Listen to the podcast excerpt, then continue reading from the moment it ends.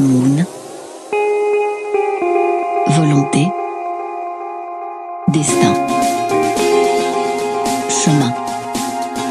Rêve. Que cherches-tu ici? L'instant Moon.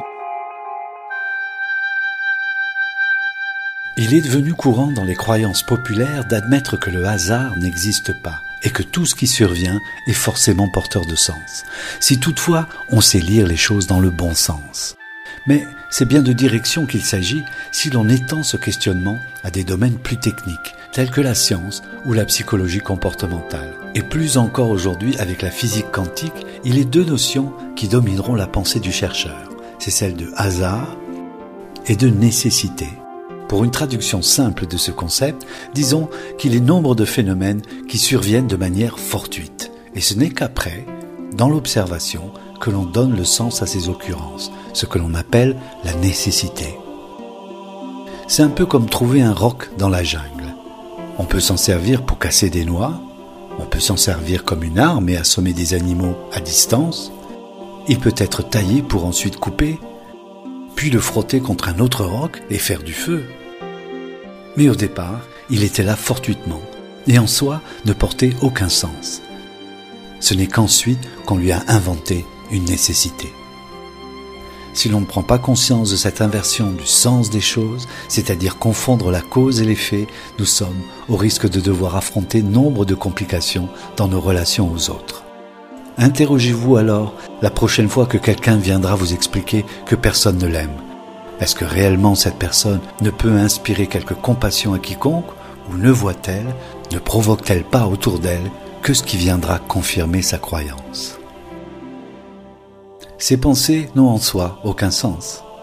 Mais si elles peuvent nous aider, si elles peuvent nous sortir d'un mauvais pas, alors donnons-leur le sens qui nous conviendra le mieux. L'instant.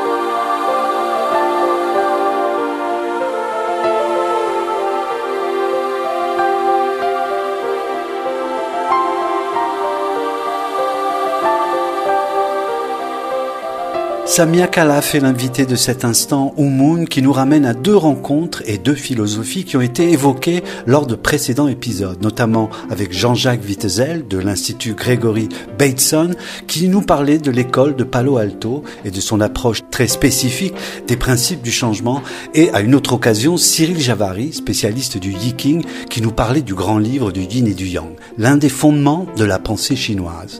Samia, bonjour. Bonjour Silvano. Alors, c'est dans un livre que tu publies chez Henrique Édition, euh, qui a pour titre Variations sur des mutations, ce que le Yiking nous disait avant Palo Alto, que tu proposes une mise en perspective de ces deux pensées et que tu exposes, par l'expérience, comment tu mets en place dans ta pratique des stratégies de coaching pour accompagner tes consultants. Alors, avant d'entrer dans le corps de ton livre, je voudrais évoquer euh, brièvement ton parcours et comment, euh, du monde de la finance, avec un master de sociologie en poche, tu t'es dirigé vers des euh, pratiques d'accompagnement eh bien écoute, euh, en 2013, j'ai mis fin à une carrière financière, effectivement, qui a duré très longtemps, qui a duré 35 ans. Et c'est quelque chose qui est arrivé, comment dire, c'est ce qu'on appelle un peu un accident de la vie, c'est quelque chose qui est arrivé un peu en dépit de mon plein gré. Ça a été extrêmement brutal et très douloureux. Et euh, à ce moment-là de ma vie, j'avais deux choix. Soit continuer dans ma carrière en retrouvant un autre job, soit euh, réfléchir à ce qui se passait dans ma vie. Et à ce moment-là de ma carrière, en fait, j'ai fait de la thérapie brève comme Monsieur Jourdain, c'est-à-dire sans le savoir. Et je crois même que j'ai fait un peu de, de, thérapie façon Yiking, sans le savoir aussi. C'est-à-dire qu'à un moment, j'ai compris que mon logiciel était complètement cassé, qu'il y avait quelque chose dans ma vie qui ne fonctionnait plus du tout. Et je me suis dit, il faut s'arrêter. Il faut s'arrêter, il faut réfléchir, il faut faire autre chose. Est-ce qu'il y a un mot qui pourrait décrire un peu euh, la cassure à laquelle tu, faisais face? C'était une perte? C'était une transformation, un changement? C'était en fait, il y a eu deux éléments déclencheurs. J'ai, euh, je, je n'aime pas beaucoup parler de moi en général. Les éléments déclencheurs ont été d'une part un burn-out professionnel, euh, voilà, suite à une, une situation relationnelle difficile, qui était concomitant avec le décès de mes deux parents. Et donc en fait, euh, tous ces événements ont provoqué une, remise en cause bah, de, tout, en fait, de ma vie, euh, qui m'ont fait donc abandonner mon, job et qui ont cassé le logiciel de vie euh, complètement dans lequel j'étais. Et donc, euh, je disais à ce moment-là, j'ai été, je me suis arrêtée à un moment et je ne savais pas très très bien quoi faire de ma vie. Je me suis souvenu d'une phrase que mon père m'a dit, de quelque chose de très puissant qu'il m'a appris. Mon père m'avait dit un jour, mon père était un érudit, m'avait dit un jour, à chaque fois que tu seras dans la difficulté ou dans le chagrin dans ta vie, le livre sera ton meilleur ami. Et donc à ce moment-là de ma vie, au lieu de reprendre en fait, de m'arrêter deux mois, de me reposer et de reprendre ma carrière, j'ai repris des études, tout simplement. Et c'est à ce moment-là donc que j'ai décidé de faire à la fois un master de sociologie et que je me suis retrouvée à l'Institut Grégory Batson. Ce qu'on m'en avait dit m'avait attiré. Euh, C'était pas très engageant de commencer au moins le premier module. Et là, ça a été un, un, coup de foudre absolu. Oui, tu parles de foudroiement dans le livre. Tout à fait, tout à fait. Un, un foudroiement, comme si j'avais rencontré des systèmes de pensée qui pile à ce moment-là de ma vie, non seulement m'aider à comprendre et à analyser ce qui m'arrivait, mais j'ai tout de suite eu l'intuition que c'était, euh, ça allait me mener vers une, vers une renaissance en fait, vers quelque chose de, de nouveau. Et pourquoi je disais que j'ai fait de la thérapie brève sans le savoir? Parce que, en fait, j'ai été dans une attitude complètement processive.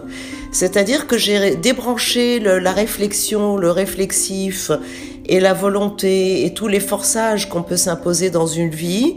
Et je me suis un peu laissé porter par le flux, par ceux qui me faisaient envie.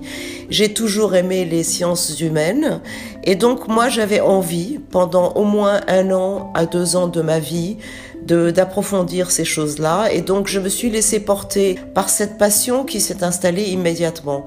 Voilà, c'est comme ça que j'ai rencontré à la fois euh, la pensée systémique et stratégique de Palo Alto, et puis la combinaison avec la sociologie qui n'est dans le fond rien d'autre que l'étude de la relation sociale et du changement était finalement un parfait complément. Donc ça a été miraculeux la manière dont les deux se sont mariés pile à ce moment-là de ma vie. Mais je ne crois pas au hasard et ça peut-être aussi Silvano que nous y reviendrons les deux sujets, les deux approches, les deux philosophies sont d'une telle richesse qu'on sera forcément euh, dans un, un, survol. Et bien sûr, je renverrai constamment à la lecture de ton livre euh, qui est riche et intéressant par bien des aspects. Il va falloir qu'on explique, euh, Samia, même si je peux renvoyer aussi nos auditeurs aux, deux épisodes que j'ai euh, mentionnés. Euh, je mettrai des, des, liens sur les deux épisodes en question. Je voudrais que, si c'est possible, qu'on fasse une description très brève des deux approches. Qu'est-ce que a apporté Palo Alto au principe du changement des thérapies et quel était le mécanisme et, et l'utilité du yiking dans la Chine ancienne? Alors, ce que Palo Alto apporte très brièvement et comme tu le dis, c'est vraiment un survol. C'est vraiment une nouvelle vision des, problématiques humaines. C'est-à-dire que pour la première fois, on, on, ne se base plus sur une analyse intrapsychique du patient, on ne se base plus sur euh, le décryptage de son passé, on ne se base plus sur le pourquoi des difficultés, on se base véritablement sur l'ici et le maintenant et sur ce qui se passe en ce moment dans la relation que le patient ou le client a avec sa problématique et donc avec les autres, avec lui-même et avec le monde. C'est ça fondamentalement ce que Palo Alto a apporté. La clé de voûte de Palo Alto, ce n'est pas de savoir qui nous sommes ni pourquoi euh, nous faisons euh, telle chose à tel moment Si je suis dans un état de colère, c'est pas important de m'étiqueter comme quelqu'un de colérique. Ce qui est important, c'est de savoir ce que je fais en ce moment par rapport à cette colère, comment j'y réponds et qu'est-ce que je reçois comme feedback de la part du milieu ou de l'environnement qui me rend en colère. C'est une approche complètement interactionnelle par le, la communication et le comment, pas par le pourquoi. Ce que le thérapeute va essayer de faire, c'est de décrypter le processus dans lequel est pris le patient et ce qu'il fait véritablement pour s'en sortir. Et là, on va toucher ce qui est la clé de voûte de l'approche de Palo Alto, à savoir ce que nous faisons, les tentatives de solutions que nous mettons en place pour réguler nos problèmes. Et ces tentatives de solutions sont probablement dysfonctionnelles parce que si elles étaient fonctionnelles, on ne serait pas là devant un thérapeute pour les résoudre. Parce que la plupart du temps, nos tentatives de solutions sont de bon sens et sont fonctionnelles. Une fois sur dix, elles deviennent complètement dysfonctionnelles et c'est là qu'on les appelle des tentatives de solution parce qu'elles ne marchent pas. Et la beauté de la chose, c'est que très souvent elles ne marchent pas, mais on recommence à l'infini parce que notre logiciel nous pousse finalement à recommencer à l'infini. Ce qu'on va proposer à notre client, c'est d'essayer justement une autre stratégie que celle qu'il a mis en place naturellement et qui le conduit à une impasse. Et cette clé de voûte illustre le fameux aphorisme de Václavic qui a dit le problème c'est la solution, c'est-à-dire qu'en fait le problème c'est la solution qui est mise en place. Tout l'objectif vise à arrêter, à bloquer ces solutions et à essayer une autre stratégie.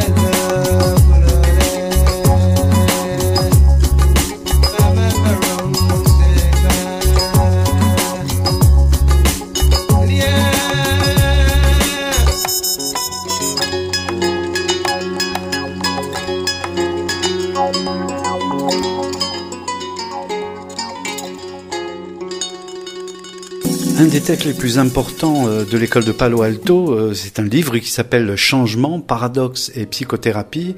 Et le Yiking est décrit comme le grand livre des changements. Donc au cœur de ces processus, on trouve le changement. Quand un client vient voir un thérapeute, il se dit j'ai un problème et j'aimerais guérir. Or là, inscrire un problème dans un processus, dans une dynamique de changement, c'est une approche différente.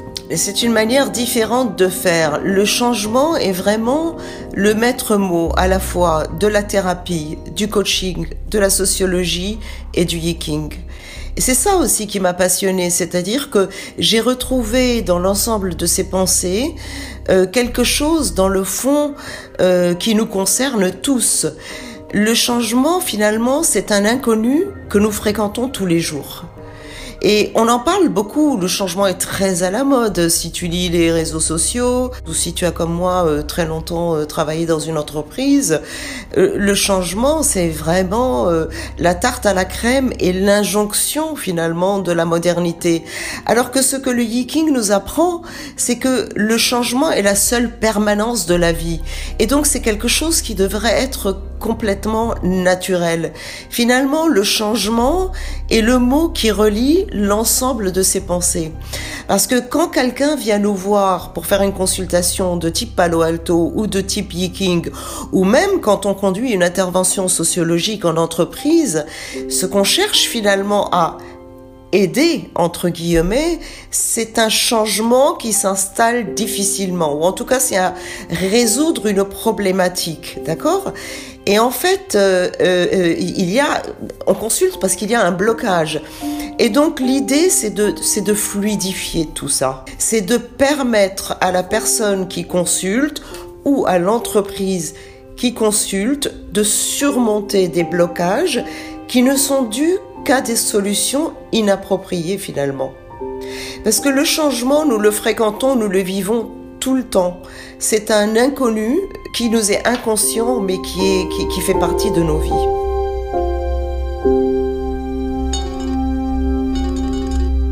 Alors pour citer le livre, on lit d'une part, le stratège chinois n'est pas préoccupé par le but à atteindre. Il demande au Yiking de faire basculer le potentiel de la situation en sa faveur. Et chez Palo Alto, souvent, pour revenir à, ce que tu évoquais il y a quelques instants, quand on s'enjoint d'atteindre un but, ça constitue souvent notre plus grand obstacle. On vient d'évoquer Palo Alto. Comment le Yiking nous aide à éviter cet écueil? Alors, précisément parce que la pensée chinoise est une pensée du changement et c'est une pensée complètement euh, processuelle, c'est une pensée complètement générative la manière dont nous pensons le changement, nous autres occidentaux. Mais quand, quand je dis occidentaux, en fait, c'est pas seulement euh, la pensée occidentale stricto sensus. C'est vrai aussi d'une autre pensée dont je suis issue, qui est la pensée euh, orientale, parce que tout ça, finalement, ce sont des pensées de, de, de sources bibliques et de sources grecques, finalement. Ce sont des pensées, en fait, de, de la linéarité. C'est-à-dire que nous avons tous, à tout moment de nos vies, un but ou un souhait à atteindre et nous pensons en fonction d'une causalité complètement linéaire. Je suis dans la situation A et je veux atteindre C et donc logiquement je dois passer par A puis B pour atteindre C. Et quand je n'arrive pas à atteindre C, je recommence à passer par B parce que tout simplement, je me dis que c'est une cause qui va produire l'effet que je souhaite. Et on ne tient pas compte du tout dans cette euh, pensée linéaire, dans cette pensée complètement causale, du feedback finalement de notre environnement et de ce qui nous entoure.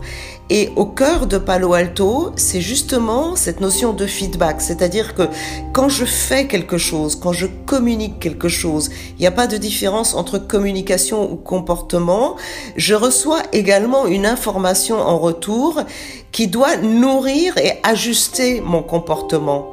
Et ça, c'est quelque chose dont nous avons peu l'habitude de tenir compte. La pensée chinoise, au contraire, est une pensée complètement générative. C'est une pensée du changement par définition et c'est une pensée du changement qui est complètement processuelle. Pourquoi? Parce qu'au cœur de cette pensée se trouve Yin Yang et qui connaît Yin Yang sait que Yin Yang c'est un processus qui s'auto-nourrit lui-même. Dans tout ce qui est yin, il y a du yang. Dans tout ce qui est yang, il y a du yin. Et c'est une pensée circulaire. Si je suis dans une situation ou dans une forme de comportement très yang, le Yiking va me dire Attention, t'es trop yang là. Il va falloir mettre un peu de yin, un peu de souplesse dans ton attitude, dans ton comportement. Donc il me, il me pousse finalement à corriger un processus par une pensée circulaire. Je n'arrive pas à atteindre mon but. Il y a quelque chose que je dois corriger. Pourquoi? Parce que je reçois de ce but même, je reçois de mon objectif, je reçois de mon environnement une information dont je n'ai pas tenu compte. C'est là où j'ai trouvé ça passionnant en fait. C'est là où finalement les deux pensées se relient complètement. Tu parles de souplesse adaptative. Euh, euh, comment se met en, scène, comment se met en pratique euh, cette souplesse adaptative? Quand on cherche à atteindre un but, on occulte très souvent certaines informations donc, que l'environnement nous donne, qui sont le un feedback dont nous ne tenons pas compte. Et donc en fait, ça ferme notre conscience à ces informations, tout simplement parce qu'on est très orienté vers notre objectif et qu'on pense de façon causale et linéaire. Agir de manière adaptative et introduire de la souplesse dans le système consiste tout simplement à agir de manière à pouvoir ouvrir notre champ de conscience à ces informations qui nous manquent. Et ça se fait comment? Ça se fait en fait en thérapie ou en coaching, tout simplement par les questions du thérapeute ou du coach, parce que un regard tiers sur votre problématique vise non pas à vous donner des conseils ou à vous dire que vous êtes dans le faux ou dans le vrai, mais à vous poser des questions qui vont finalement catalyser une autre perception de la situation. À l'exemple qui figure dans le livre, Hélène euh, vient me voir parce que euh, elle est dans un conflit finalement avec sa chef. Elle est dans une attitude rigide. Son objectif est de prouver qu'elle est victime d'une injustice et de, de, montrer à sa chef qu'elle a tort. Et là, je lui propose un tirage du Yiking. On tombe sur l'hexagramme 1 qui illustre très bien l'explosion de colère. L'hexagramme 1 est un hexagramme entièrement yang.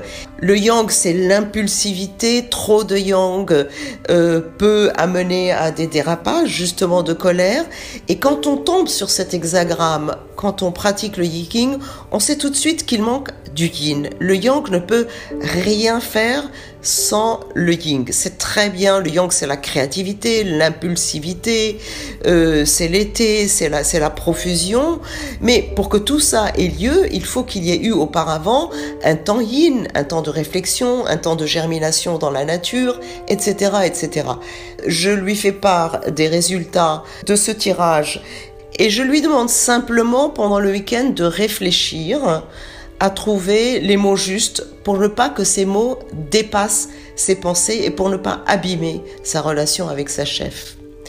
C'était la bonne option tout simplement parce que ce qui se passe, je raconte la fin de l'histoire, c'est que le lundi, au moment où elle revoit sa chef, elle, elle s'est calmée. Sa chef vient elle-même la voir le lundi et lui dit, écoute Hélène, excuse-moi, à y réfléchir, j'ai l'impression que bah, j'ai été un peu fort, j'ai été peut-être un peu injuste, et là s'instaure un dialogue qui règle tout. Donc on voit comment à la fois le thème thérapeutique et le tirage du Yiking convergent vers les mêmes options. Trop de yang, trop de colère, remettre un peu d'adaptation dans tout ça, un peu de flexibilité. La flexibilité, le temps de la réflexion, calmer la colère, tout ça, c'est des stratégies yin. Voilà.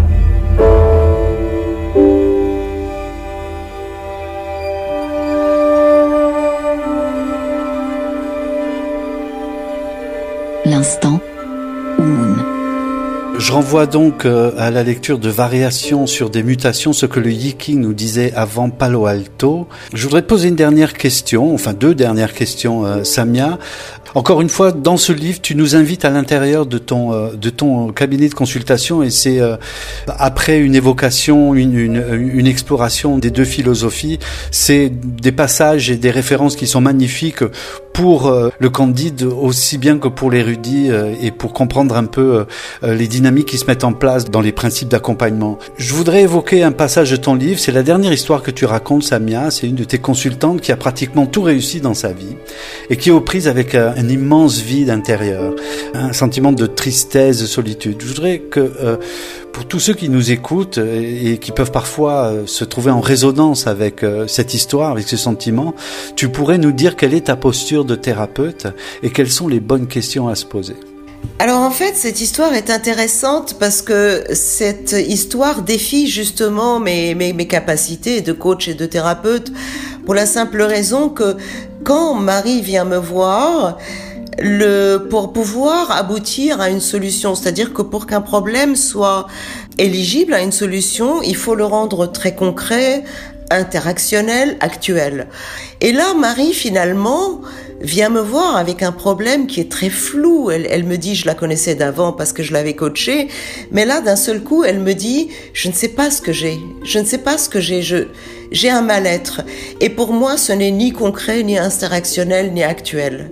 Et donc, en fait, le challenge, c'est d'arriver à savoir concrètement qu'est-ce qu'elle fait pour faire face à cette, euh, à cette situation, et l'interrogation, style Palo Alto, finalement, me mène à la conclusion que la seule régulation qu'elle met en place, c'est une sorte, une sorte d'évitement, un silence. Elle a quelque part honte d'avoir tout, tout réussi dans sa vie, puis d'un seul coup, elle est dans une situation presque un peu dépressive, même si je déteste les diagnostics. Elle va pas bien. Et donc, en fait, elle n'en parle à personne. Donc ça, c'est un peu sa tentative de, solution. Pour pouvoir s'extraire de cette, de cette situation de mal-être, il y a plusieurs techniques que le thérapeute a à sa disposition. Par exemple, les trois plus petites choses que vous pourriez commencer à faire véritablement qui vous ferait plaisir.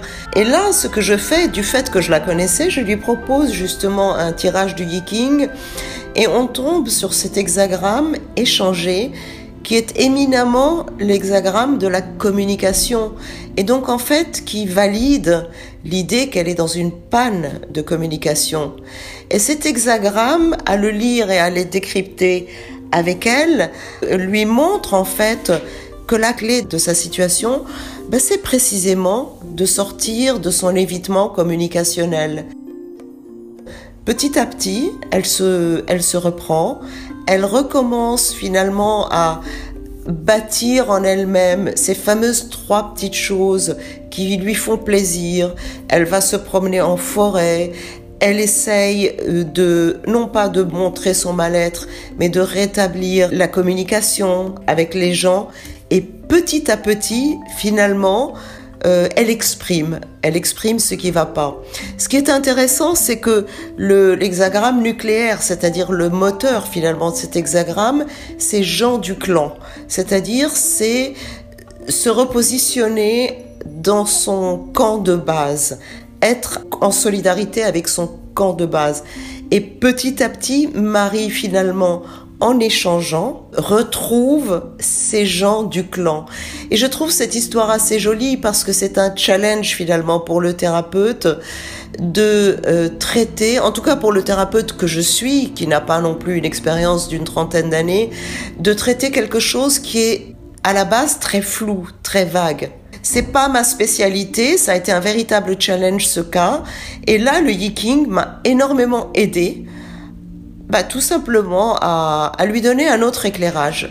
Préfacé par Jean-Jacques Vittezel, postfacé par Cyril Javary. Tous les deux sont exprimés dans cette émission. C'est un grand bonheur que j'ai pu te rencontrer, Samia Kalaf, pour ce livre Variations sur des mutations. Ce que le Yiking nous disait avant Palo Alto, c'est chez Henrique Édition. Euh, Samia, j'ai l'habitude de terminer en demandant à mes invités d'exprimer un souhait pour le monde, pour eux. Je le fais donc pour toi. Qu'est-ce que tu pourrais euh, nous livrer? Je craignais un tout petit peu cette question, mais je l'aime bien. C'est un peu la question euh, des Miss France. Qu'est-ce que vous voulez pour le monde? Et bien évidemment, je suis un peu tentée de jouer la Miss France et de dire je voudrais la paix dans le monde. Mais bon, euh, à défaut de, croire encore dans la paix, la paix dans le monde, le seul souhait que je peux exprimer pour moi-même et peut-être pour ceux qui m'entourent, c'est de rencontrer ces pensées absolument merveilleuses, euh, la pensée systémique et stratégique de Palo Alto et du Yiking, parce qu'elles sont élégantes, elles sont apaisantes, elles sont dans le fond, au départ, quand on les apprend, extrêmement contre-intuitives, mais à l'arrivée, elles sont d'une simplicité évidente et elles vous simplifient la vie. Et elles font que on peut, avec ça, euh, voir le monde autrement. On peut s'ouvrir à l'altérité, souvent être dans sa propre autocritique et voir finalement ce qui a pu nous mener au conflit, parfois avec ceux qu'on aime, et essayer d'arranger les situations. Voilà. Samia Kalaf, merci beaucoup pour cet instant. Merci beaucoup à toi Silvano, merci de ton invitation. Au revoir.